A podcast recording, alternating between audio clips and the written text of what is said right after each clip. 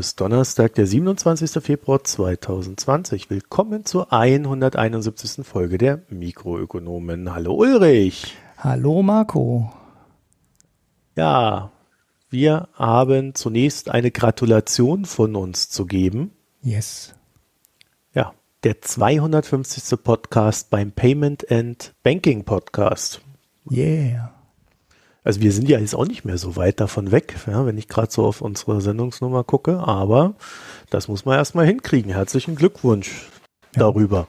Ja, ja, ich war immer neidisch am Anfang ein bisschen, weil die machen ja immer diese Konferenzen und wenn die keine Lust haben, eine Folge aufzunehmen, dann senden die einfach eine Keynote von der Konferenz und haben dann eine, eine Folge fertig für die Woche. Ich finde, das ist immer noch gemein. das haben wir nie in der Hinterhand, sowas. Wir müssen immer selber ran an die Mikros. Ja, wir sind ehrliche Arbeiter. naja, so, dann haben wir Neues von der PayPal-Front äh, zu vermelden. Da habe ich vorhin eine Mail gekriegt, in der steht, dass jemand ähm, jemand anderen angeschrieben hat, der mich dann dafür freischaltet, was ich da brauche für diese digitalen Güter. Und dann kriege ich irgendwann eine Mail und dann soll das gehen. Das heißt, dann werden wir erneut testen, ob wir irgendwie eine PayPal-Zahlung da hinbekommen mit euch. Mhm. Also es geht langsam voran. Ihr merkt, es dauert auch immer recht lange. Das liegt dann einmal an mir ne, mit meinen Problemen und ähm, dann auch wieder an PayPal und seinen leicht beamtischen Strukturen die ich natürlich verstehe teilweise bei einer Bank und bei Zahlungssystemen, aber manchmal frage ich mich da auch, Halleluja, das hätte jetzt aber auch eine Schleife weniger sein können. Mhm. Naja, aber hoffen wir das Beste, dass es jetzt klappt und dann äh, soll es auch gut gewesen sein. Ja, dann haben wir für euch im Petto demnächst eine neue Folge der Foreign Times mit Gwendolin Sasse, die ja da auch schon mal war, über Russland und da die aktuellen Entwicklungen in Sachen Referendum, äh, ja, neue Regierung und so weiter. Und es harrt ein Mikrogespräch eurer. Das kommt dann wahrscheinlich nächste Woche. Mhm. So, und da ich äh, nächste Woche nicht da bin und übernächste Woche auch nicht da bin, äh, werden wir da es wohl so gestalten, dass eine Woche dann halt nur das Mikrogespräch kommt. Und obwohl die Paywall da ist, werden wir das Mikrogespräch aber dann für alle freischalten. Wir überlegen uns noch, ob die zahlenden Kunden das ein bisschen eher bekommen. Genau, ja, man muss ja mal ein bisschen Unterschied muss man ja mal machen. Ja. So als kleiner, als kleiner zusätzlicher Anreiz an unserem Beta-Test teilzunehmen. Wenn ich bis dahin PayPal habe, äh, lohnt sich das dann auch für alle. Ja, und dann ja, mache ich übernächste Woche meinen Umzug, so Gott will und der Coronavirus das nicht verhindert. Das ist ja so meine große Angst jetzt. ja, ihr habt ja den, den größtmöglichen Schadensfall in Deutschland, der ist ja eingetreten.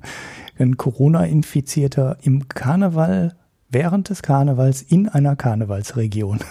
Du kannst quasi nie mehr Menschen auf einen Schlag anstecken als in dieser Jahreszeit.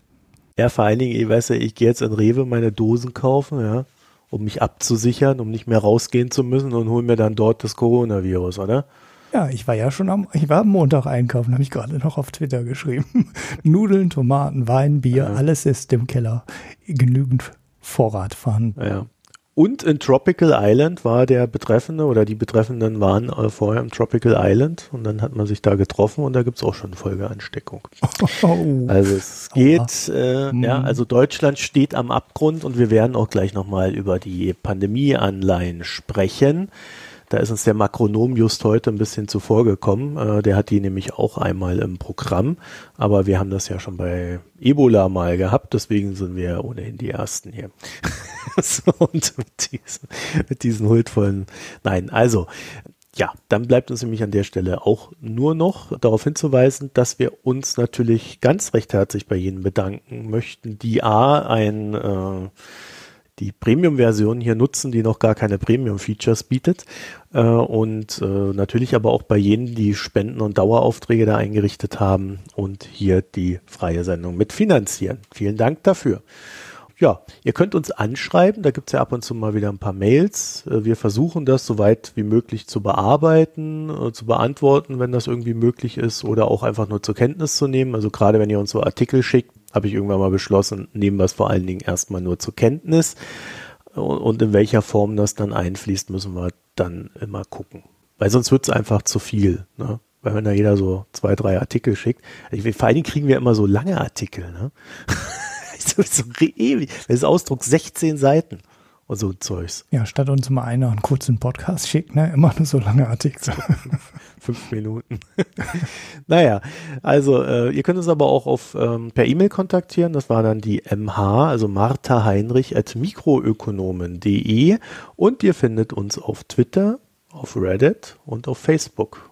Jeweils als Mikroökonom und bei Reddit ist mir aufgefallen, Ulrich, weder du noch ich haben bei den letzten zwei Folgen daran gedacht, das auf Reddit zu stellen.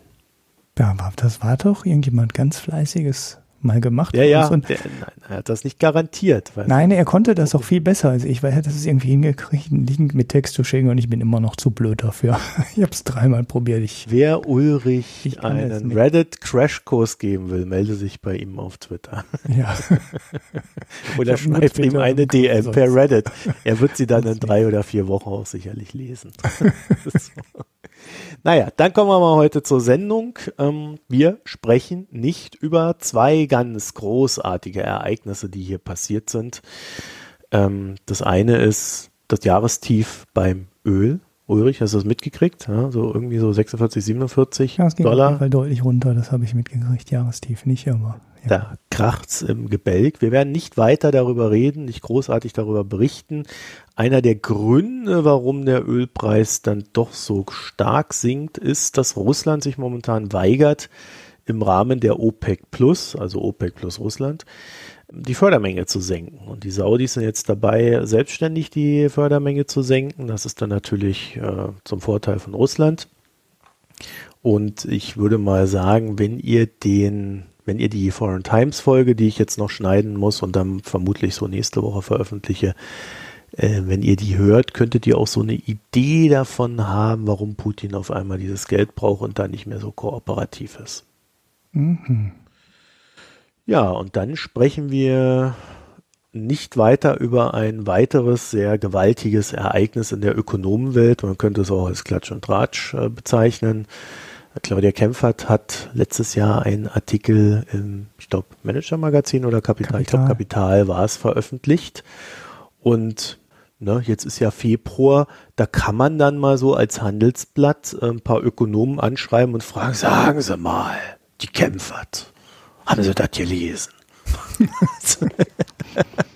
so, die Ökonomen, ah, das habe ich gelesen und diese Frau, das geht ja gar nicht und oh, naja, äh, jedenfalls äh, ungefähr so liest sich dieser Artikel. Wir werden ihn verlinken. Der Hintergrund ist, es soll jetzt einen Expertenrat geben. Mhm. Dieser Expertenrat, ja, der soll besetzt werden von mindestens einer Ökonomin oder einem Ökonom, man weiß es ja immer nicht. Und der soll wohl eine gewichtige Rolle bei der Gesetzgebung dann spielen. Also es geht um das Klimaschutzgesetz, um genau zu sein.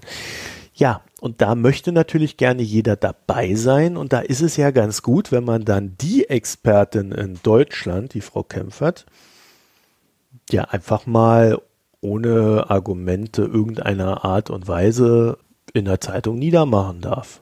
Mhm. Ne? Das liest man dann und da, oh, die Kämpfer, ja, ja. Hört man ja immer wieder, dass die wissenschaftlich nicht so dolle sein soll. Ja. Also äh, will nicht ganz unfair sein hier, der Justus Haukapp hat zumindest versucht, sich zu erklären und äh, das Ganze kommentiert ausführlich auf seinem Blog. Das werden wir dann noch verlinken und auch nicht weiter kommentieren. Das mache ich dann mit Klimahanna nächste Woche oder übernächste Woche. Ja, das muss dann die Klimahanna machen. Aber es gibt ja da nichts zu besprechen, weil halt inhaltlich, ähm, gut, beim Haucup kann man auch sagen, der hat ja wenigstens ein bisschen was geliefert, aber so grundsätzlich, also dieser Artikel da am Handelsblatt, äh, dass der Herr Fratscher sich da vor seine Mitarbeiterin stellt und sagt, das ist Kampagnenjournalismus, kann ich nachvollziehen. Ja, ja es war äh, wirklich seltsamer Artikel Zitate wahrscheinlich auch halb aus dem Zusammenhang gerissen. Na, das weiß ich nicht, aber er steht ja nicht er, interviewt Artikel, und so. Ja, aber der Artikel erklärt ja diese Sache mit dem Expertenrat und anstatt dass er sie reflektiert und so einordnet, erklärt, will er eigentlich nur erklären, warum die Kämpfer doof ist. Ja. Ja, ja, also, aber genau, ne? ohne, ohne die zu fragen und ohne irgendeinen Verteidiger zu Wort kommen zu lassen, sondern nur äh, sagt vier Männer, die draufhauen. Also ja. Dafür sagt, dazu sagt das Handelsblatt, ja, lieber Ulrich, äh, das ist richtig, dass die Frau Kempfert nicht zu Wort kommt, aber wir beziehen uns ja auf einen Artikel von ihr und lassen den kommentieren und da ist sie ja zu Wort gekommen in dem Artikel und deswegen können wir das so machen und das ist journalistisch alles ganz sauber. So. Okay. Ja, hast du wieder was gelernt über Journalismus, ne? ja, gut. Dem Handelsblatt soll es ja nicht so gut gehen, wie man im Wirtschaftsjournalist liegt liest. Könnte an solchen Artikeln liegen, Jungs. Naja, also äh, kommen wir zu unserem ersten Thema. Das ist die Pandemieanleihe, denn die gilt ja auch für das Coronavirus. Und wir haben da ja schon mal drüber gesprochen, deswegen werden wir da jetzt nicht weiter in die Details dieser Anleihe eingehen. Da kann der Ulrich ja dann einfach äh, den Podcast dazu verlinken. Den hatte ich mit Hanna damals es ist mal wieder soweit. Die erste Anleihe wird demnächst auszahlen, beziehungsweise wird jetzt auszahlen müssen, nachdem sich die halbe, halbe iranische Regierung angesteckt hat äh, und es über 20 Tote gibt in einem zweiten Land, ist sie fällig. Dann äh, zur Erinnerung, äh, dann gibt es noch die andere Anleihe, die braucht irgendwie 2500 Tote in den Entwicklungsländern. Also da ist noch, ja, wie, wie man so schön sagt, Potenzial nach oben, ganz zynisch betrachtet. Wir hatten letztes Mal besprochen und deswegen habe ich das nochmal äh, rausgegriffen, dass die Konstruktion völliger Blödsinn ist, weil es ist einfach viel zu spät, diese Auszahlung. Ja, wenn eine Pandemie ist, musst du sofort reagieren. Da gibt es überhaupt kein, oder äh, das ist ja da noch nicht mal eine Pandemie, ne? Also wenn das, wenn da so ein Ding ausbricht, so ein Virus, da musst du sofort handeln, da muss sofort alles draufgeschmissen werden, damit es überhaupt nicht erst zur Pandemie kommt. Mhm. So. Und diese, diese komische Anleihe, diese Konstruktion, die sie sich da ausgedacht haben, für die Deutschland und Japan dann auch noch gerade stehen müssen, bei der ist es einfach so, dass wenn die Pandemie da ist, dann gibt es Geld gegen die Pandemie. Mhm. Und das ist so grundsätzlich nicht sehr klug. So, und wie wir jetzt beim Makronom heute lesen durften, ist schon in Diskussion, wie man denn diese Anleihe weiterentwickeln könnte. Pandemieanleihe 2.0 sozusagen auf Basis der Erfahrungen, die man jetzt gemacht hat. Ja, wir hatten ja jetzt schon zwei Vorfälle, ja, Ebola und Coronavirus. Ja, da muss man mal gucken, wie das aussieht. Und da könnte man das ja jetzt weiterentwickeln. Weil denn die Anleihe ist dazu da, um den armen Entwicklungsländern zu helfen. Also gerade die Länder, die ja ohnehin wenig Geld haben und sich dann auch entsprechend schwer tun, Geld gegen irgendwelche Viren aufzuwenden, die kriegen erst dann Geld, wenn es am Ende eine Pandemie geworden ist. Mhm. Und wer ihr bis nicht, ja genau, sie müssen halt auch gestorben sein. Ne? Es reicht nicht, dass da Leute krank werden, sondern sie müssen vers äh, versterben. Erst dann wie irgendwann wird das Geld. Es ist ja so ein Mix, ne? so ein Mix aus Infizierten und Toten, aber äh, völlig, völlig verrückt. Ja. Zumindest im Sinne dessen, was es zu erreichen gilt. Ja, ja der, der äh, Chef oder frühere Chef Volkswirt sagt ja auch peinlicher Fehler und ein Symptom der finanziellen Verblödung innerhalb der Weltbank.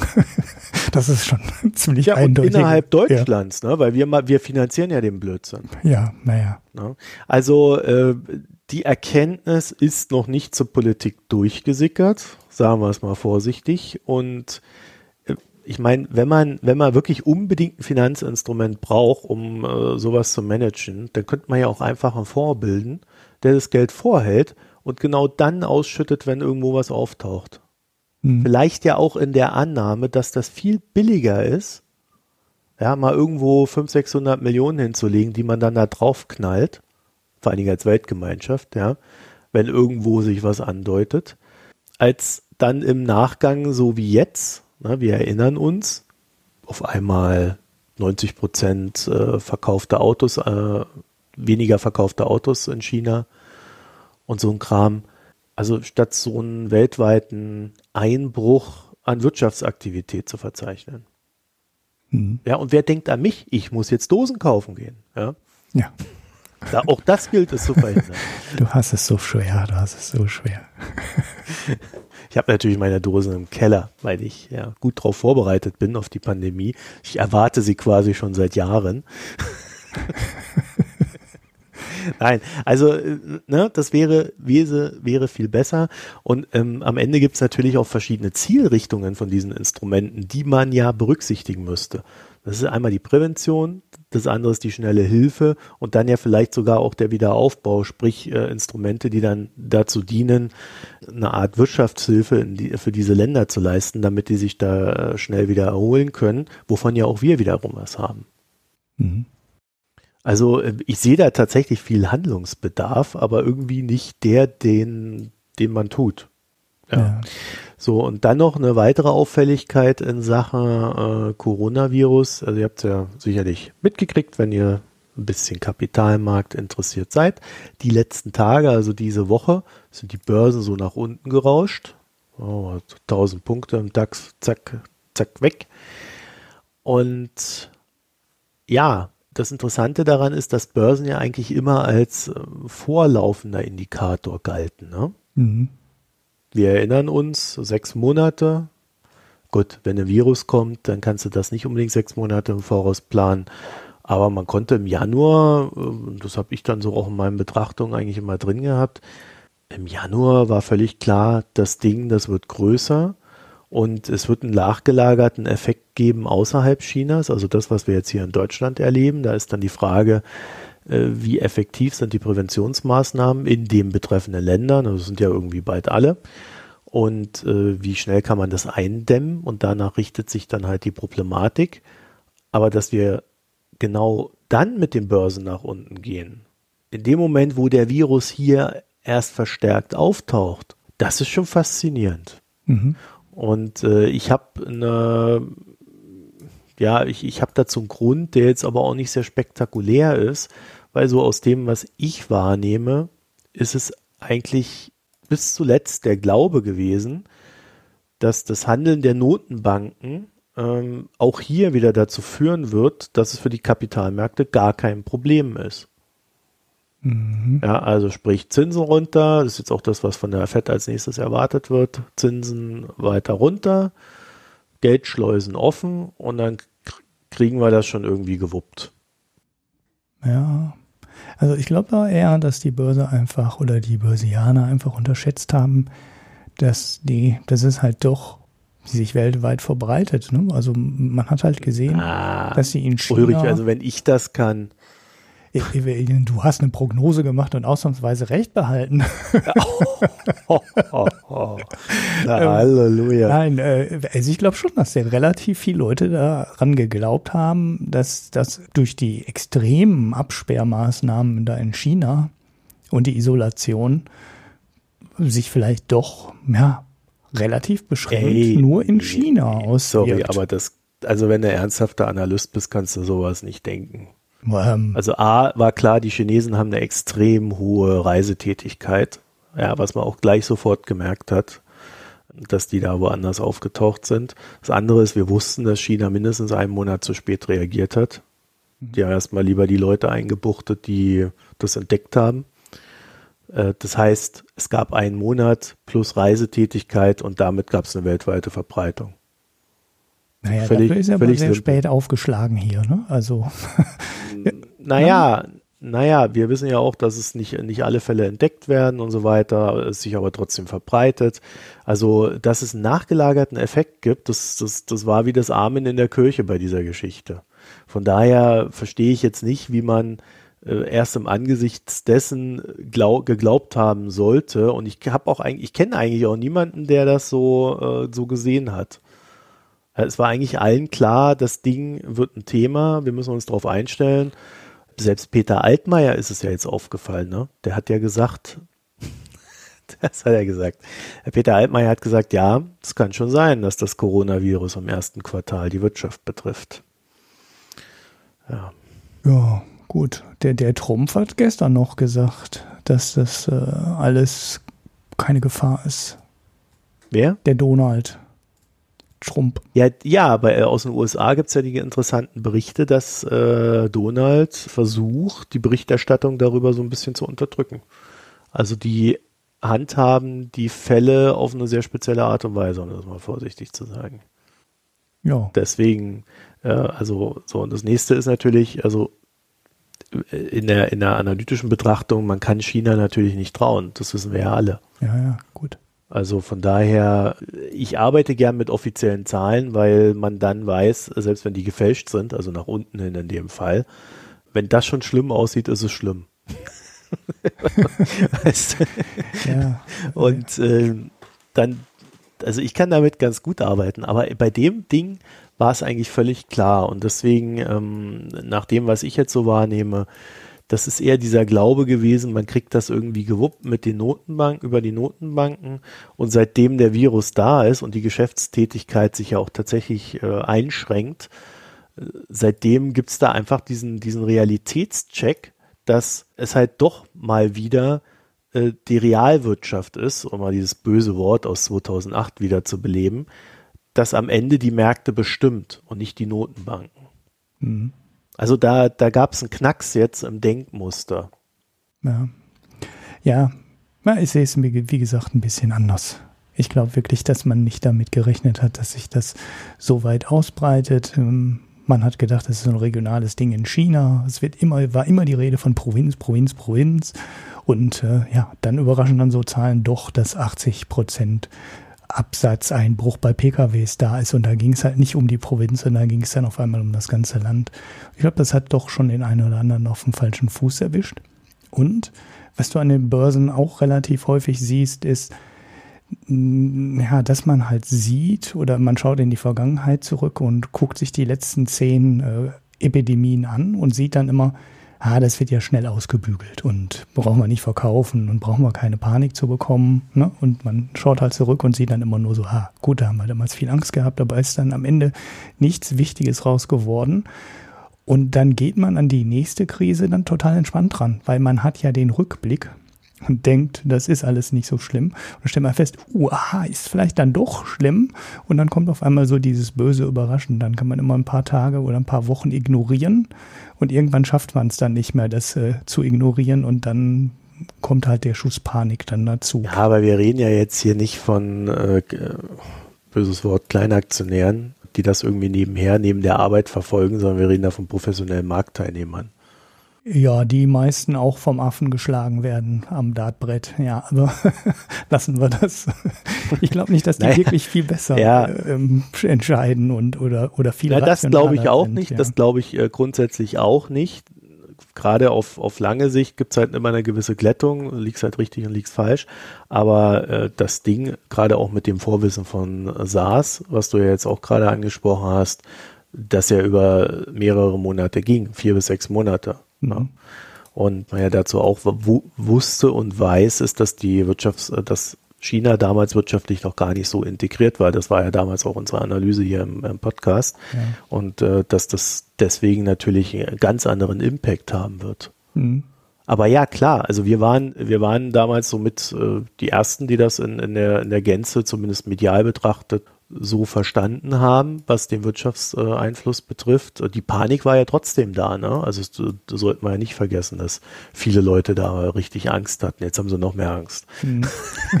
steht ja der Virus vor der Tür quasi, ne? Und dieses auch, auch das mit den, mit den Lieferketten der Autoindustrie und so weiter, ne? Das war, das, das haben wir damals äh, ziemlich zeitnah gesehen. Und deswegen kann ich mir auch aus dem, was ich so aus meinen Gesprächen heraus habe, nicht wirklich vorstellen, dass im Markt jetzt ein anderes Wissen da gewesen sein sollte. Mhm. Ja, aber ich, wie gesagt, meine Erklärung ist ja auch eher, also nicht, dass der Markt dumm ist, sondern dass der Markt einfach eine andere Gewichtung im Denken hatte. Und umso interessanter finde ich es dann jetzt festzustellen, dass sich dadurch auch dieses Denken verschiebt, verschoben hat. Mhm. Ja. Aber gut, äh, ihr könnt uns ja mal schreiben, wer hat recht, Ulrich oder Marco? Es gibt auch keine Börsenprognose hier, nix. Äh, Nuri nee. Rubini sagt 30 bis 40 Prozent Minus, wenn wir sehen, die Welt geht unter. Aber das sagt er, glaube ja, das sagt immer, er doch ne? immer. Weil man sagt ja denn mal was anderes. Ich weiß gar nicht, wovon der Mann sich ernährt, ja, weil der erzählt ja immer nur das Gleiche. Ja, das ist immerhin so wichtig, ähm, dass es beim Spiegel hinter der Paywall ist, dieses Interview. Und das ist auf Englisch veröffentlicht haben, habe ich in meinem Spiegel RSS-Feed gesehen. Also das Interview gibt's dann sogar in beiden, in zwei Sprachen. Man scheint mit dem noch Geld verdienen zu können, wenn man Medien ist. Also naja. Oder er hat es einfach auf Englisch eingeschickt und sie mussten es auf Deutsch übersetzen und deswegen haben sie es ja, gleich zweimal ja. veröffentlicht. ah ja, okay, dann ähm, Ulrich, hast du ein wunderschönes Thema für uns? Ja, ich habe ein Thema, was ich schon länger vor mir herschiebe. Ich habe zwar den Link, der mir fehlte, nicht wiedergefunden, aber ich habe, glaube ich, trotzdem genug zusammen, um über das Thema ein bisschen zu reden. Vor allem sind da so ein paar Aspekte drin, über die ich schon länger mal reden wollte. Ich war im November letzten Jahres auf dem Sustainable Finance Barcamp. Das war eine Veranstaltung vom Verband der öffentlichen Banken, heißt das, glaube ich, VÖB. Kostete irgendwie 30 Euro Eintritt oder sowas, hat mich einen Tag Urlaub für genommen und war dann da in Bonn. Es geht, ja, wie der Name schon sagt, um Sustainable Finance. Und ja, da waren eine ganze Menge Beratungsinstitute, ähm, ganz viele Leute von Banken, von Sparkassen, von der KfW, ähm, ja, von den Genossenschaftsbanken waren Leute da und es war sehr breit, sehr breit aufgestellt. Ich weiß nicht, 100 Leute da, 150, weiß nicht, nicht, also nicht so super groß. Und dann halt einen Tag Barcamp und diskutieren über die Fragen und die Probleme, die die Leute damit haben. Interessant für mich war, dass wenn man so als Privatmensch wie ich über Sustainable Finance nachdenkt, man sehr oft an die Geldanlageseite denkt. Ne? Also als normaler Mensch macht man sich halt nicht darüber Gedanken, wie verkaufe ich meine Anleihe ähm, am, am Aktienmarkt, sondern man ist halt der Nachfrager, der versucht sein Geld nach ökologischen Kriterien anzulegen. Darüber haben sich sicherlich schon mal einige Leute Gedanken gemacht, ähm, wie man das da am besten macht, weil der Markt ist ja total unübersichtlich, total intransparent und da findet auch jede Menge Greenwashing statt und da wird auf eine Menge Produkte irgendwelche tollen Labels geklebt, die dann in der Realität nichts davon erfüllen. Die Banken selber denken aber zumindest eben auch aus einer ganz anderen Sicht auch noch darüber nach, denn die stellen sich die Frage, was bedeutet das denn für unsere Kreditvergabe? Na, das ist ja dann die andere Sicht. Ne? Also was nicht nur, was muss unser Bankberater an den Privatkunden verkaufen oder auch an den professionellen Anleger verkaufen, sondern äh, wie beurteilen wir denn das Risiko, was wir durch den Klimawandel haben und Umwelteinflüsse haben, wenn wir Kredite vergeben? Da könnte man jetzt ganz simpel nehmen, was mache ich mit dem Haus ähm, im äh, ja, Hochwassergebiet oder Überflutungsgebiet oder in der Nähe der Küste. Finanziere ich das noch oder finanziere ich das nicht? Aber diese Frage stellt sich natürlich auch auf ganz, an ganz vielen anderen Stellen. Wenn Geschäftsmodelle halt nicht mehr funktionieren durch den Klimawandel, wenn die Energie für bestimmte Geschäftsmodelle zu teuer wird, weil ja der Strom halt teuer wird oder weil die Kohle halt weg ist und da müssen sich Banken halt noch eine ganze Menge Fragen mehr stellen, als sich ähm, Anleger die Frage stellen. Das Entscheidende bei den Banken ist ähm, für diese Entscheidung oder für diese Kreditgabeentscheidung äh, dieser Credit Score. So, der wird oft nicht äh, sehr detailliert vergeben, gerade wenn du so eine kleine Firma bist dann analysieren die halt nicht äh, jedes einzelne Detail deines Geschäftsmodells, sondern ja, ja, die versuchen halt zu schauen, hat der ein bisschen Ahnung, was will der machen, wie hat er kalkuliert? Und dann wird halt oft auch einfach mit so Branchenregeln gearbeitet. Dann wird dann halt geschaut, okay, dann gibt es halt so grundsätzlich Branchen, in denen vergeben Banken gar keine Kredite. Da brauchst du gar nicht auftauchen. Es gibt auch so bestimmte Branchen, da vergeben im Endeffekt nur die Sparkassen einen Kredit, weil allen anderen Geschäftsbanken das viel zu risikoreich ist. Die Sparkasse finanziert so lokale kleine Dinge aber noch. Dann, das wäre die Stelle oder darüber wurde zum Beispiel sehr viel diskutiert, ob das nicht die Stelle ist, in, äh, an der man Klimarisiken einbauen muss in das Mo äh, in das Modell. Und ja, die große Frage, die sich da stellt für alle, ist äh, ja der Impact. Ne? Also was ähm, wie sind die Auswirkungen des Klimawandels äh, auf das Geschäftsmodell? Weil es, diese Impact-Frage stellen sich Privatanleger aus einer anderen Ecke, aber da komme ich dann gleich noch zu. Ähm, diese Frage stellen sich halt die äh, Kreditvergabeabteilung der Banken aus der, aus der Sicht der, des Klimawandels und des Geschäftsmodells und welche Geschäftsmodelle nachhaltig sind und die es auch in 20 Jahren und 30 Jahren noch gibt und welche Geschäftsmodelle dann vielleicht dann hinübergespült werden und äh, dann einfach nicht mehr, die es dann einfach nicht mehr geben kann in 20 oder 30 Jahren.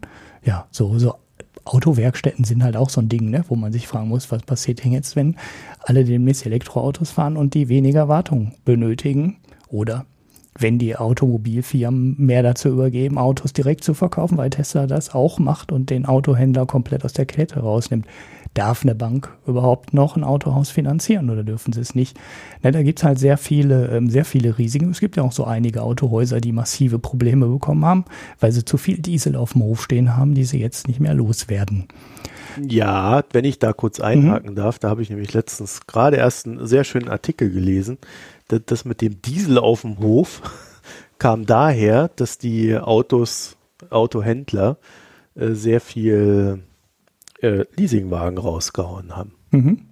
Und äh, du kannst ja so einen Leasingwagen dann nach der Zeit äh, einfach übernehmen für einen gewissen Preis. Das machst du aber als Käufer nicht, als potenzieller. Ähm, das machen sicherlich auch manche Leute ohnehin nicht, aber manche machen es. Und die, die es potenziell gemacht hätten, die haben die nicht abgenommen, weil äh, durch den Dieselskandal die Preise einfach mal so um 30 bis 40 Prozent eingebrochen sind. Mhm. Also der Abnahmepreis wäre viel zu teuer gewesen. So, und dadurch sind tatsächlich manche Autohäuser in Probleme geraten. Und wenn du dann natürlich als Bank äh, dir dann so eine Branche anguckst, dann überlegst du dir dann, glaube ich, schon zweimal, ob du da äh, nochmal Geld nachschießt, um die zu retten, äh, mhm. diese äh, Autohäuser, oder ob du sie ja einfach mal in die Insolvenz schickst. Ja. Genau, das ist halt so ein, so, ein, so ein klassisches Beispiel für ähm, ja, eine große Marktänderung, die jetzt auch irgendwo mit gesteigertem Umweltbewusstsein und dem Klimawandel irgendwo auch was zu tun hat. Es gibt noch so einen anderen Markt, der möglicherweise viel, viel anfälliger ist, als heute so einige denken. Und das ist der Immobilienmarkt. Dazu hatte ich eigentlich den zweiten Link noch gesucht, aber mir ist es zum Teufel nicht mehr, ich habe es zum Teufel nicht mehr wiedergefunden. Es gab nämlich die Nachricht, dass die Union Investment, das ist eine der großen Fondsanbieter in Deutschland, ihr gesamtes Immobilienportfolio, was die dann für ihre Anleger halt halten, ne, die dann die Immobilienfonds kaufen, CO2-neutral bekommen möchten. Das ist natürlich bei Immobilien schon eine Herausforderung. Ne? Also so ein, so ein Einfamilienhaus energieneutral oder, oder CO2-neutral hinzubekommen, ist ja noch relativ einfach, wenn du eine große Dachfläche hast.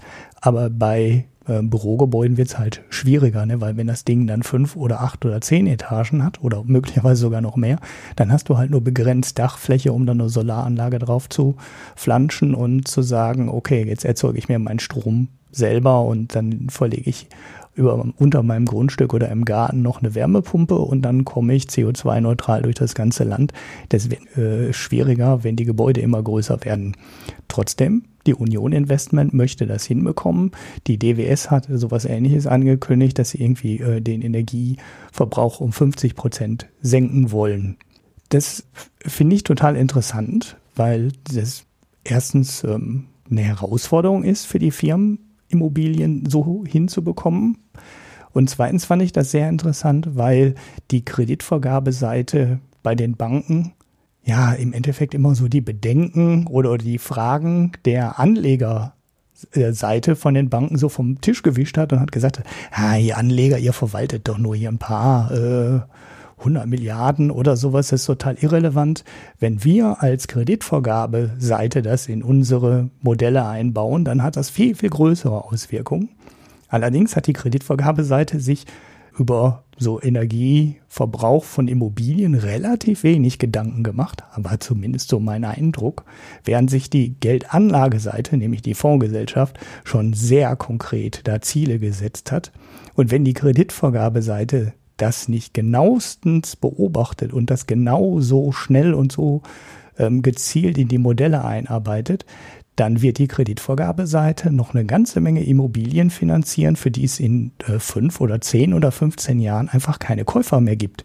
Weil wenn du dann ein großes Bürogebäude hast, was nicht Energie, äh, CO2 oder Energiesparen oder vielleicht sogar CO2-neutral ist, dann ist die Union Investment als Käufer weg, die DWS ist als Käufer weg und wenn es so ein Gebäude erstmal eine gewisse Größe hat, dann gibt es halt keine 150 potenziellen Käufer mehr in Deutschland, sondern dann wird die Anzahl der möglichen Käufer irgendwann relativ überschaubar.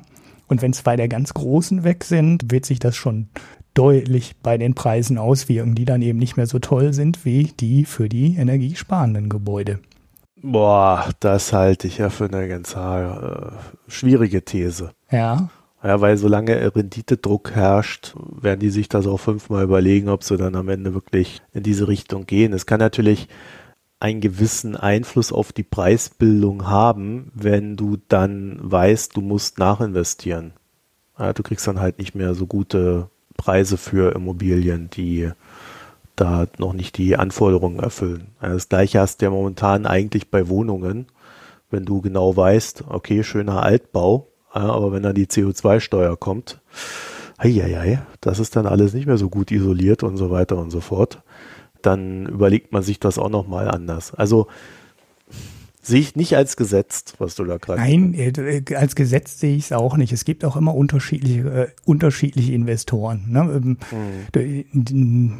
So ein Argument konnte man auch immer machen bei Rüstungsunternehmen ne? oder bei Tabakunternehmen. Da gab es halt auch eine ganze Zeit lang eine ganze Menge Fonds, die gesagt haben, machen wir nicht mit. So, wir kaufen keine Aktien von Tabakunternehmen. Deshalb war ja Philip Morris oder nachher Altria immer eine der am niedrigst bewertetsten Firmen in den USA. Na, natürlich auch wegen der Klagen, die über den lagen, aber es gab halt auch immer Leute, die gesagt haben, nein, die Aktien kaufen wir einfach nicht mehr.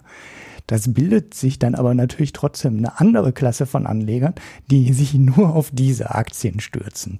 Also ich hatte mal einen Bekannten, der hat ganz explizit so einen Fonds gekauft, der genau das Gegenteil gekauft hat von dem, was alle anderen nicht mehr kaufen wollten. Also er hat ganz explizit gesagt, ich kaufe Tabakaktien, ich kaufe Rüstungsaktien und ich weiß nicht, ob sich das Ding mittel- und langfristig gut entwickelt hat, aber es war damals eine interessante Idee, weil du hast da wirklich äh, extrem unterbewertete Aktien gekauft. Die waren natürlich alle risikoreich, ne? kann man nicht wegdiskutieren. Aber das waren Aktien, die teilweise 6, 8, 10 Prozent Dividendenrendite ausgeschüttet haben. Okay, damals bekam man auch noch 4% oder 5% Zinsen teilweise beim Staat. Aber ähm, es, was ich sagen wollte mit der Geschichte ist, es gibt dann anderen, natürlich andere Investoren. Und es wird natürlich auch Investoren geben, die dann sagen, naja gut, dann kaufe ich halt etwas runtergekommene Bürogebäude und renoviere die. Kann man sich auch drauf spezialisieren und macht die dann modern. Nur, äh, es kann ja auch auf die Mieter durchschlagen, so eine Geschichte. Ne? Also du wirst, wenn du als Firma darauf achtest, deinen CO2 Ausstoß runterzubekommen. Und die Firmen werden demnächst alle so Berichte veröffentlichen. Das war, das ist nach der Tagung ganz klar, dass das ein super weiter Trend ist und es ganz große Anleger gibt auf der Welt, die nicht mehr in deine Firma investieren, wenn du so einen Bericht nicht veröffentlichen kannst und wenn du ein Rating in die Richtung nicht nachweisen kannst. Und die werden sich, die werden nicht in irgendwelchen energieverschwendenden Bürogebäuden bleiben. Also es gibt ja keine einfache Möglichkeit für die Energie zu sparen, als von Gebäude A in Gebäude B zu wechseln, wenn man damit den Energieverbrauch seiner Immobilie halbiert oder was weiß ich, vielleicht sogar drittelt oder noch stärker senkt. Ne, und das wird sich schon in den Preisen auswirken. Wie stark, weiß ich natürlich auch nicht. Ne? Es weiß an der Stelle sowieso keiner irgendwas. Ne, das, äh, wie messe ich die Auswirkung, war die, die über allen Fragen schwebende Metafrage, ne? weil es keiner weiß. Es weiß halt überhaupt gar keiner. Das ist ja die grundsätzliche, das ganze grundsätzliche Problem bei der Beurteilung der Klimarisiken, des Klimawandels. Wir wissen es alle nicht. Die Ökonomen machen sich das dann einfach. Die sagen einfach, so, wir machen einen Preis für CO2, der bildet sich am Markt und dann sind wir schön raus. Wenn du den Ökonomen dann fragst, wie hoch wird denn dann der Preis, dann sagen die, ja, schauen wir mal, wissen wir nicht. Wir verknappen einfach die Menge jedes Jahr um fünf Prozent und dann sind wir 2040 oder wann auch immer bei nahezu null. So fertig, Problem gelöst. Für Ökonomen, ne, die denken gerne und gucken von ganz oben auf die ganze Landschaft und das ganze Problem drauf. Dem Bankberater, der den Kredit vergeben muss, nützt das exakt nichts. Ne? Weil der muss wissen, kalkuliere ich mit 20 oder mit 50 Euro pro Tonne oder mit 150 Euro. Das wird ganze Geschäftsmodelle durcheinander wer werkeln und naja, die, die Volkswirte sagen dann, oh, interessiert uns nicht, der Preis, der bildet sich und der ist optimal, besser geht es nicht. Aber das nützt auf der unteren Ebene in der Wirtschaft bei den Leuten, die es umsetzen muss, hilft es überhaupt nicht, weil das schafft eine riesen Verunsicherung und ja, nimmt halt jede Planungssicherheit. Das hatten wir ja in der Diskussion CO2-Steuer versus CO2-Handel hier ein paar Mal schon thematisiert. Und diese Konferenz war halt wieder ein gutes Beispiel dafür, wie diese Sicht von ganz oben die Probleme unten halt komplett ignoriert. Und ein Bankberater deutlich einfacher mit einem festen CO2-Preis oder mit einem äh, vorgegebenen CO2-Preis leben könnte. Und selbst das ist schon schwierig genug, weil selbst dann wissen die Leute noch nicht, wie sie es einbauen sollen. Aber ohne den Preis zu kennen, kann man es erst recht nicht. Da ist ja quasi alles unmöglich. Naja, ja, die Impact-Frage ist auch immer so eine, so kleine Randbemerkung noch, die ähm, sich diese Effective Altruism-Leute stellen ne, oder effektiver Altruismus die stellen sich ja auch immer die Frage, wie kann ich mein Geld ähm, am besten spenden? Also was äh, sind die Möglichkeiten, mein Geld auszugeben, zu spenden oder anzulegen? Um, und was entfaltet dadurch den größten Nutzen? Ich verlinke mal ähm, die Website von denen, finde ich sehr interessant, auch wenn ich da jetzt hier nicht weiter zu reden möchte. Empfehle die Website auch ähm, Jeff Bezos, der jetzt 10 Milliarden äh, gespendet hat gegen den Klimawandel. Also Amazon ist jetzt ganz aktiv. Der Amazon-Besitzer ist jetzt ganz aktiv gegen den Klimawandel. Der kann sich jetzt für 10 Milliarden Dollar die Frage stellen, was mache ich denn am besten mit meinem Geld? Wo wirkt es am stärksten? Und wenn man die Antworten wüsste, dann wüsste man auch viel, was die Banker zu machen haben oder nicht machen haben oder was sie finanzieren sollten und was sie nicht mehr finanzieren sollen. Und äh, dummerweise weiß es keiner. Ja, das habe ich dann ähm, diese Tage auch nochmal gesehen in einem schönen Tweet von Christian Kirchner, der jetzt für finanzszene.de den täglichen Newsletter aus der Finanzwelt schreibt und nicht mehr für die Kapital, der das äh, Yearly Handbook der Credit Suisse in der Hand hatte und da eine schöne Grafik rausgepostet hat über die ESG-Ratings einiger Firmen. Also ESG heißt Environmental Social Governance, also ESG abgekürzt auf Englisch. Und da gibt es ein paar Ratingagenturen, die versuchen, Firmen nach ähm, ESG-Kriterien, also Environmental und Social Governance. Und das ist bei drei Ratingagenturen, also FTSE, Sustainalytics und MSCI. Ähm, zwei davon kennt man eher aus der Indexwelt. Sustainalytics ist äh, eine Firma, die beschäftigt sich quasi nur mit Ratings also nur mit so ESG-Ratings. Und ähm, ja, dann kann man halt die Grafik sehen und man sieht dann, wie in diesen Kriterien Firmen einsortiert werden. Und da gibt's bei manchen Firmen gibt's so eine gewisse ja, gleiche Meinung und Übereinstimmung. So bei JP Morgan zum Beispiel sind die Ratings relativ gut. Okay, MSCI also die meisten Quadrate liegen dann bei 75 bis 100. Also 100 ist der beste Wert, den man bekommen kann. Und äh, MSCI hat die bei Governance trotzdem irgendwie so bei 10. Äh, also und die anderen bei 80 und 100, die anderen beiden. Aber es gibt dann auch so Firmen wie Walmart oder Wells Fargo oder Facebook oder Pfizer auch. Da ist die Verteilung der Punkte auf diesen Linien echt gewürfelt. Also es gibt überhaupt keine Struktur. Also Facebook zum Beispiel ist bei Environmental, bei Sustainalytics auf Null. Also oder nah, ganz nah an Null. Das ist wie gesagt eine Grafik, das lese ich nur ab, da stehen keine absoluten Werte dran. Bei FTSE bei ungefähr 60 von 100 und bei MSCI ungefähr so bei 95 von 100. Also wir haben eine Spanne von mindestens 5 bis 95 auf einer Skala von 0 bis 100. Also die wissen exakt nichts. Und die Skala bei Social ist auch nicht wesentlich besser. Die geht irgendwie so von 10 bis ungefähr 80.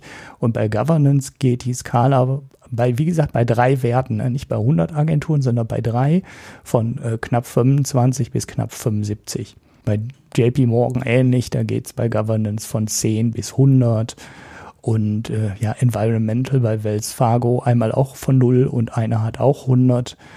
Walmart ähm, ähnlich bei Social ne, von 20 bis 90 in der Spitze. Das heißt, die haben nicht im Ansatz eine einheitliche Meinung, einen ähnlichen Kriterienkatalog und die stochen alle in diesem ganzen Markt welche Firma ist nachhaltig, welche ist nicht nachhaltig, welche macht die Sachen richtig, welche macht die Sachen nicht richtig, komplett im Nebel. Und äh, das war im Endeffekt das, was ich aus diesem, aus diesem Tag auch mitgenommen habe. Die wissen alle unfassbar wenig. Die, es ist ein total neues, unbeackertes Feld, ne, wo auch richtig viele Möglichkeiten sind. Da waren äh, die Berater, für die Berater ist das natürlich toll weil die können jetzt, äh, die wissen zwar selber auch nicht so wahnsinnig viel, sage ich jetzt einfach mal fieserweise, obwohl ich äh, dort einen unserer ganz alten Hörer kennenlernen durfte, der mich dann auch einfach so ansprach und sagte, hey, sag mal, bist du hier von diesem Podcast? Ich höre euch schon seit Folge 10 oder seit Folge 1, ich habe die noch nachgehört. Ich so, ah, schau an, man kennt mich irgendwo. äh, war, eine, war eine positive Überraschung. Für, aber für diese Berater ist es natürlich toll, weil die müssen das Feld erst komplett erschließen. Die wissen zwar auch noch nicht wirklich, wie sie das bewerten sollen. Die Ratingagenturen waren natürlich auch alle da. Die haben aber auch keine einheitliche Schätzung, aber sie haben halt Kunden, die noch viel weniger wissen. Und die kann man dann trotzdem beraten, auch wenn man selber nicht genau weiß, was man macht. Und ja, dieses, diese Verunsicherung und äh, die war so spürbar und greifbar an diesem Tag. Das war schon sehr interessant aus diesem Tag ist dann auch so, so, so eine Schulung rausgekommen zur Ausbildung, glaube ich, vom Corporate Social Responsibility Manager. Und den ähm, führt unter anderem der Investabel durch. Den könnt ihr auf Twitter verfolgen. Ich äh, äh, verlinke seinen Account auch nochmal und ich glaube, der Kurs findet, der war für einmalige Durchführung geplant und ich glaube, jetzt mindestens der zweite war voll und ich glaube, den gibt es sogar nochmal ein drittes Mal. Das heißt, da ist eine riesen Nachfrage von allen Seiten da, um sich in diesem Feld beraten zu lassen. Und ja, wenn ihr eine gute Berufschance braucht, denkt mal darüber nach, weil das ist, hat was mit Finanzen und Wirtschaft und Umwelt und äh, vielleicht auch Mathematik und Statistik zu tun. Und ich denke mal, das könnte, das ist nicht nur spannend an sich, es bewirkt vielleicht sogar was Gutes, ist intellektuell herausfordernd und so. Hört sich jetzt an, als würde ich mich gerade um so eine Stelle bewerben, ne? Aber so, äh, das war's äh, zu, zu diesem Sustainable Barcamp. Da könnte man eigentlich noch mal sehr viel mehr zu machen. Weil da mal eine uralte Hörerfrage von, die wir auch nie beantwortet haben genau danach. Ne? Was machen die Banken eigentlich in ihrer Kreditvergabe? Berücksichtigen die dort diese Risiken, die sich aus dem Klimawandel ergeben, überhaupt schon? Und ähm, ja, ich würde mal sagen, Boah, ganz ja, am die Anfang. Frage kann man ja beantworten. Ja, sie sind ganz am Anfang darüber nachzudenken. Und ich glaube, dass es in den entscheidenden Credit Score Modellen, die, die jetzt tagtäglich im Einsatz sind, überhaupt noch nicht drin, weil es noch gar keiner weiß, wie man es machen soll. Ja, vor allen Dingen beginnt das alles erst gerade zu wirken. Also ich habe so das Gefühl, äh, also für mich ist so eine ganz interessante Entwicklung und das schließt jetzt auch so ein bisschen an das nächste Thema an, was wir gleich machen werden, dass wir in den, in den letzten Jahren erlebt haben, dass äh, es auf der staatlichen Seite ein zunehmendes Desinteresse an Menschenrechten, aber auch Klimawandel gab, also die Risiken, die, die sich daraus ergeben während man gleichzeitig am Finanzmarkt ein sehr viel stärkeres Interesse dafür entwickelt hat.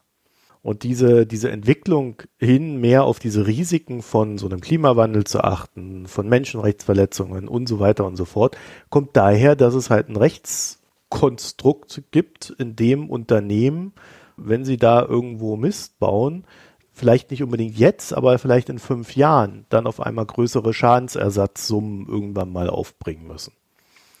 Und daher kommt so diese Bewegung abseits natürlich von, es gibt auch am Finanzmarkt Leute, die sind da völlig überzeugt von. Ne?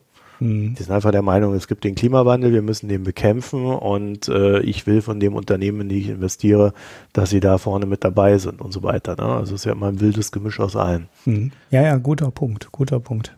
Es gibt halt grundsätzlich einfach ein größeres Bewusstsein für Risiken, die daraus entspringen, aus diesen ganzen Problemfeldern. Und dadurch tut sich auch was Positives. Ja. Im ja, Gegensatz ja. zu dem, was halt auf staatlicher Ebene passiert. Ne? Ja, die denken vielleicht auch wirklich kurzfristiger. Ne? Wenn man da zurückblickt, ich hatte ja gerade schon kurz das mit der Zigarettenindustrie.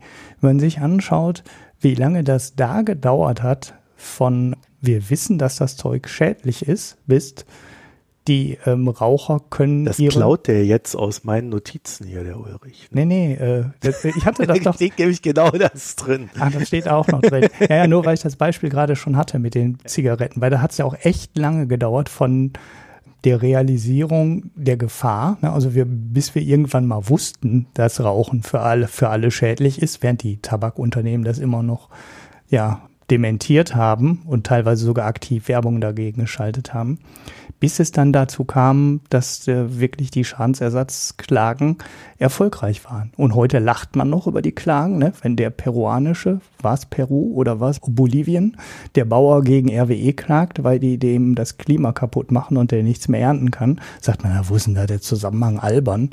Aber das kann schneller Realität werden, ähm, als sich das manche heute vielleicht vorstellen mögen. Und dann sehen die Kohlekonzerne und die Ölkonzerne auf einmal ganz blöd aus, wenn dann irgendjemand da den direkten Zusammenhang zwischen den, ja, zwischen der Öl-, Öl und Kohleförderung und Klimaschäden herstellt. Wie auch immer der Zusammenhang dann genau kommen mag. Und mit äh, diesem schönen Gedanken kommen wir zur nächsten Marlboro-Zigarette. ja, namens Alphabet oder auch ehemals Google. Denn Google hat, ähm, ja, ich will nicht sagen ein Problem, aber bei Google tauchen immer wieder so aktivistische Investoren auf, allerdings nicht im Sinne von Paul Singer, der äh, mehr Aktienrückkäufe und mehr Dividenden möchte, sondern im Sinne von Menschen, die sich sorgen. Aber fangen wir von vorne an. Wir kennen ja alle so ein bisschen dieses Problem. Die großen Tech-Unternehmen häufen Daten an. Manche Leute sind misstrauisch, andere sind völlig bedenkenlos, aber so langsam dünkt es die meisten, naja, also so eine Datenkonzentration bei so wenigen Unternehmen und dann auch noch im Ausland und dann auch noch äh, unter der Fuchtel von Trump, das kann ja nicht gut sein. Also die Grundausgangslage ist, Google ist jetzt nicht unbedingt das Unternehmen, was das höchste Vertrauen in der Welt genießt. Mhm. Und es ist nicht besser geworden in den letzten Monaten, denn Google hat ja unter anderem, wenn du dich erinnerst, Ulrich Fitbit übernommen. Das ist so ein Hersteller von Fitnessuhren und es war eigentlich ein Unternehmen, das äh, einen erstaunlich guten Ruf hat. Ja. Also keine Datenlags, keine Passwortknackerei, ähm, es war auch nicht der größte Hersteller, es war, es war gut im Markt, es war, ne, also größte ist ja Apple, muss man dazu sagen. Also das war so ein, so ein Ding, wo man sagen würde aus deutscher Sicht, da ah, ist ein guter Mittelständler, seriös, bei der Kundschaft beliebt. Ja, äh, und seitdem ist in den USA tatsächlich auch so diese Debatte losgebrannt, äh, wollen wir das wirklich, dass Google diese ganzen Gesundheitsdaten sammelt? Wollen wir das? Nee, oder? Ja, also, muss dazu sagen, Google hat ja auch noch diverse Deals im UK, wo sie Gesundheitsdaten bekommen und so weiter und so fort. Also das ist schon, schon ziemlich wild, was die da machen. Zumindest so auf den ersten Blick. Ja, und jetzt gab es vor kurzem zehn Aktionäre, die einen Brief an Google geschrieben haben. Also so Unternehmen wie die AXA, Church of England, Aviva. Und äh, sie wollen das Unternehmen dazu bringen, dass man auf der nächsten Hauptversammlung darüber abstimmt abgestimmt, ein unabhängiges Gremium zu gründen, das direkt dem Vorstand oder unter Vorstand angesiedelt ist, also auch diesem zuarbeitet und das so eine Art Monitoring für menschenrechtliche Problematiken der Produkte betreibt. Ja, also die gucken sich dann halt die Produkte an und gucken, was könnte da an menschenrechtlichen Problemen auf uns zukommen. Mhm. Also nicht Datenschutz, sondern Menschenrecht. Naja, das ist ja, das ist ja das Interessante an der Sache, ne? Datenschutz und Menschenrechte sind in der digitalen Welt zwei Sachen, die unmittelbar zusammengehören. Das, äh, das beste Beispiel dafür wäre, äh, auf deinem Google Drive liegen verfängliche Bilder von dir, Ulrich. Ja? Mhm. Und, Woher weißt ähm, du? ja, äh, na, wir, wir alle wissen, dass du sowas tust, weil es liegt ja auf deinem Google Drive und äh, ein Herr V aus Russland äh, ist irgendwann auf die Idee gekommen zu sagen, Mensch, ich will mal wissen, was da so auf dem Google Drive da rumliegt und dabei ist dann auch dieses verfängliche Foto von dir äh, in seinen Klauen gelandet. Denn Google war offen, wie ein Scheunentor, ohne es zu wissen. Oder dein Passwort war schlecht. Jedenfalls, äh, das wäre so die, äh, das einfachste Beispiel dafür, wie man in die Bredouille kommen kann. Und das kann natürlich auch äh, menschenrechtliche Konsequenzen haben, wenn du dann zum Beispiel ein Muslim in Myanmar bist und solche Fotos dann veröffentlicht werden in irgendwelchen Facebook-Gruppen oder WhatsApp-Gruppen und sich die Leute dann über den Muslim äh, echauffieren und sich dann ein paar Stöcke schnappen und mal ein paar Muslims verprügeln gehen. Ja? Dann bist du sofort im Bereich der Menschenrechtsverletzungen. Also die Unternehmen haben eine enorm hohe Verantwortung, gerade auch in Ländern, in denen das alles etwas radikaler zugeht als in Deutschland. Ja, wobei wir in den letzten Monaten auch lernen, dass es auch in Deutschland radikaler wird. So, und als Unternehmen oder als Finanzinvestor denkst du dir da natürlich, hm, das könnte ja irgendwann mal zu einem Problem für Google werden. Nämlich spätestens dann, wenn die Witwe von dem Typen, der da äh, mit seinem, also von dem Ulrich aus Myanmar, äh, äh, dann irgendwie in den USA aufschlägt und Google dann verklagt, weil ihr Mann ja tot ist.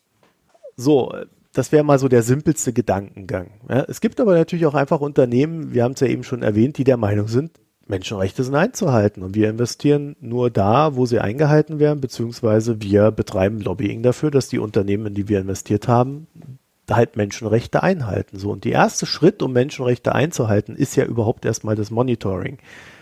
An der Stelle können wir auch auf un, äh, den Podcast hier verweisen, den wir mit Amnesty Business gemacht haben. Mhm. Du erinnerst dich? Mhm. Äh, da ging das ja auch um dieses Thema. Wie wir jetzt übrigens, kleiner Einschub, im Nachgang festgestellt haben, 20 Prozent der deutschen Unternehmen ähm, erfüllen diese Menschenrechte äh, und das selbst in der abgeschwächten Form, die Altmaier da durchgedrückt hat. Mhm. Gut, ist wieder ein Punktesystem, da kann man dann immer sagen, ja, aber so schlecht ist es ja dann doch nicht und so weiter und so fort.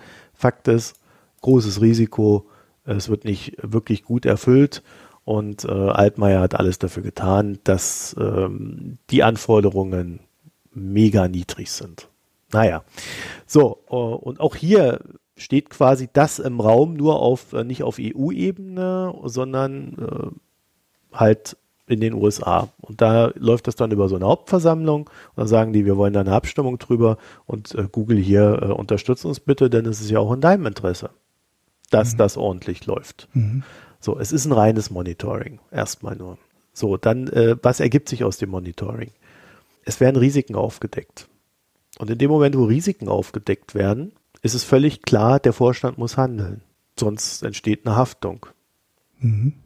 Deswegen ist dieses Monitoring so wichtig.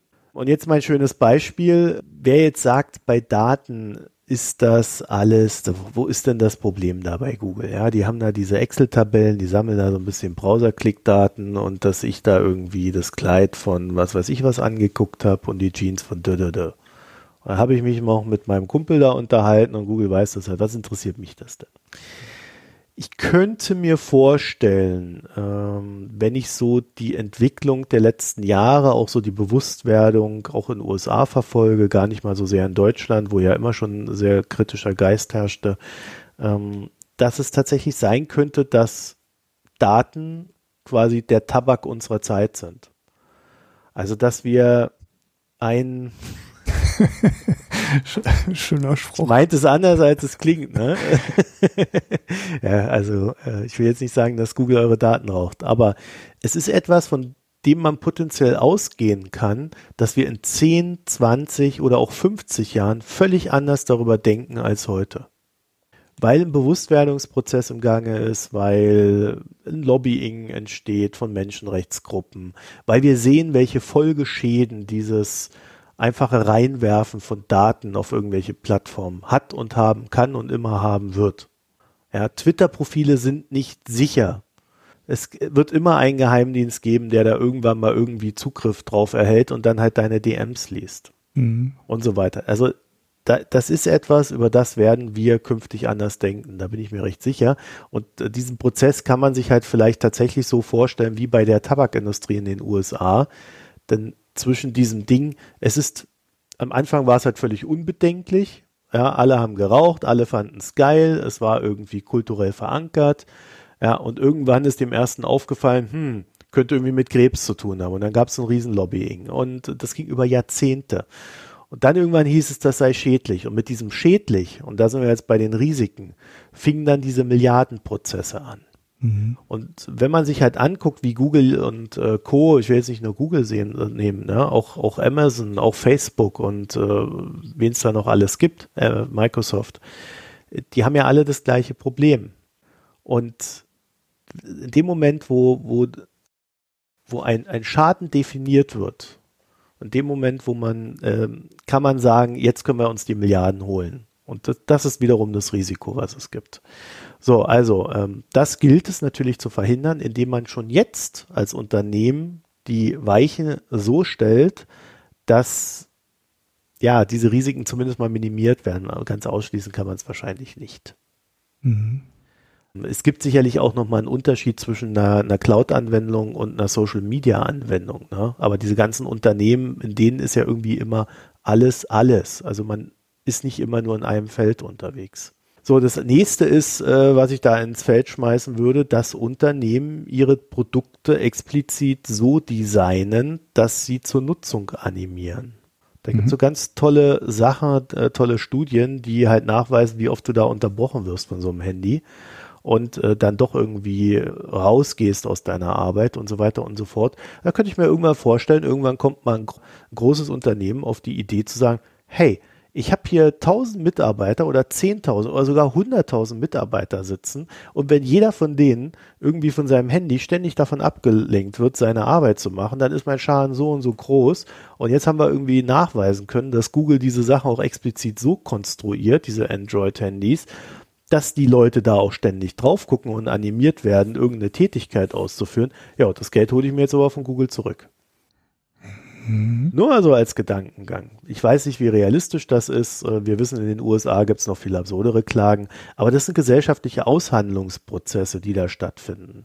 Und das sind in, einem, in einer Kapitalmarktdenke Risiken. Mhm.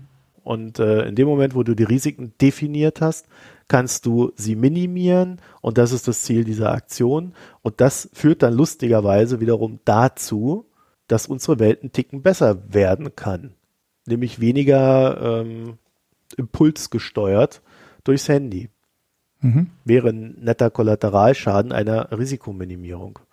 Und dadurch, dass da natürlich auch Investoren sind, die sagen, wir wollen das unabhängig haben äh, und so weiter und so fort, also so, dass der Vorstand auch nicht direkt reinregieren kann, um zu verhindern, dass wie bei der Weltbank dann eine schädliche Studie halt rauskommt. Das finde ich halt total spannend.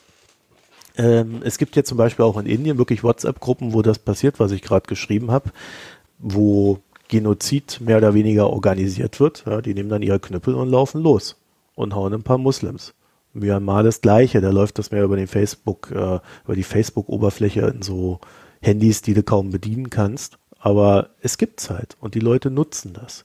Ja, und da wollte ich mal darauf hinweisen, Google ist natürlich mal wieder nicht so ganz glücklich mit der ganzen Geschichte. Es gab letztes Jahr schon einen ähnlichen Vorstoß mit einer leicht anderen Richtung, der wurde abgeschmettert. Dieses Jahr geht's halt um diese Monitoring-Gruppe. Ja, und Google äh, schreibt dann halt so komische Sachen wie, ja, also wir begrüßen natürlich, wenn die Unternehmen und unsere Investoren mit uns kommunizieren und äh, solche Vorschläge machen, die wir dann natürlich auch gutieren und ähm, bla bla bla, aber äh, sie, sie, wollen es eigentlich im Kern verhindern. Ja. Mhm. Also mit diesen vielen Gedanken, die sicherlich auch nicht alle ausgereift sind, würde ich euch mal äh, jetzt alleine lassen und in den Gesellschaftsteil übergehen, der, dem ich auch sehr alleine bin. Die Hanna hat nichts. Ja, die Hanna völlig faul heute. Ja. Recht. Weder was getrunken noch ein Pick. Der Ulrich weder ein Pick noch was getrunken. Aber ich, ich habe wenigstens ein Pick. Ich bin gespannt. Du siehst nur den Namen, hast noch nicht drauf geklickt. Ähm, nein. Ich habe nur, ich, ich weiß, wie es äh, ausgesprochen wird, ja. Ja, äh, es gibt ein äh, Zentralasien-Podcast. Oh, du pickst einen Podcast, geil. Picke einen Podcast. Es gibt seit einiger Zeit einen Zentralasien-Podcast. Äh, seit einiger Zeit heißt seit September letzten Jahres. Ich habe den erst letztens entdeckt und konnte jetzt reinhören. Und der ist unter anderem äh, mit Edda Schlager. Das ist unsere Frau in Zentralasien, kann man sagen. Äh, also das ist die Dame, die wirklich eigentlich immer auftaucht, wenn irgendwas mit Zentralasien ist. Und sie hat sich zusammengetan mit, mit Ottmara Glas.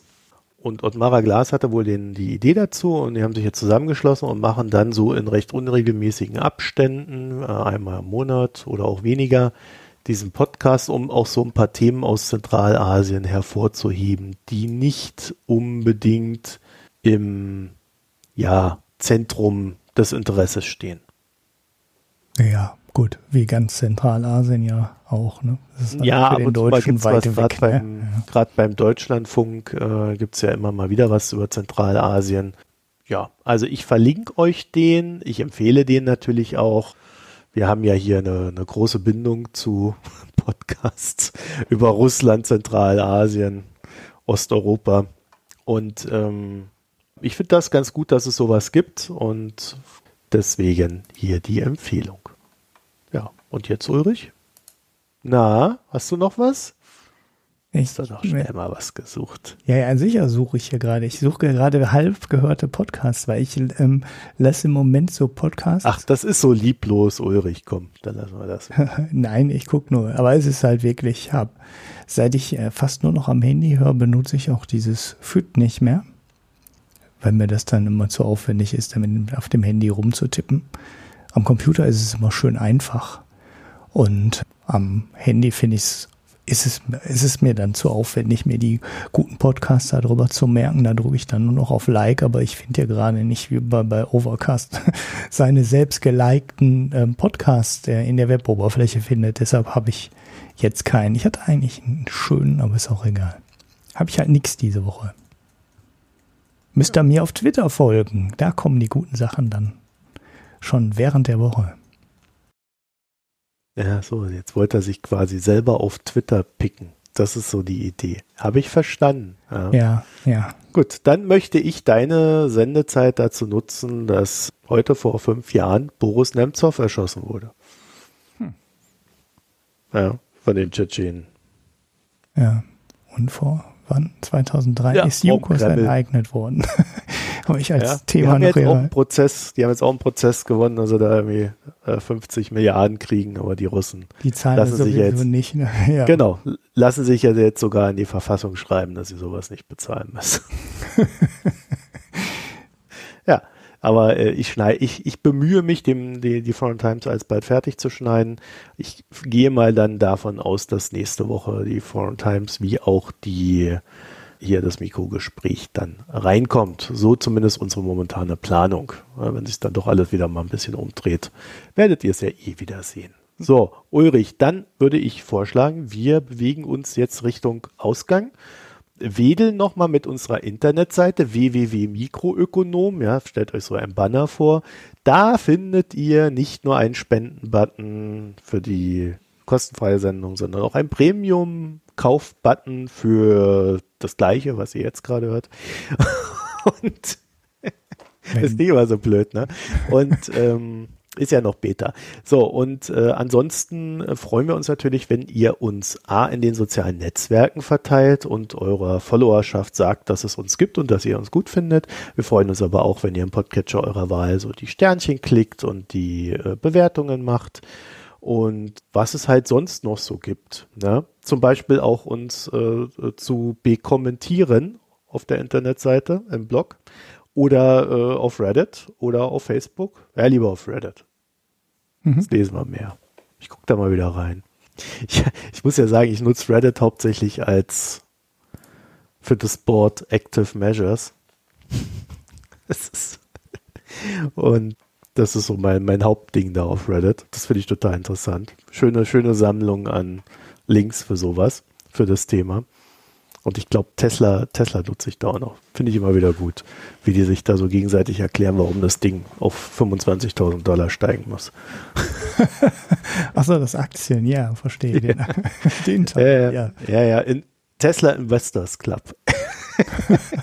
ja, ich sehe manchmal postest du so Sachen auf Twitter, da denke ich auch mal, okay, ich dachte schon, ich wäre Fanboy, aber das geht oh, noch, äh, das geht Ulrich, noch. Du bist eine ganz kleine Leuchte. Ja, das geht noch viel, viel schlimmer.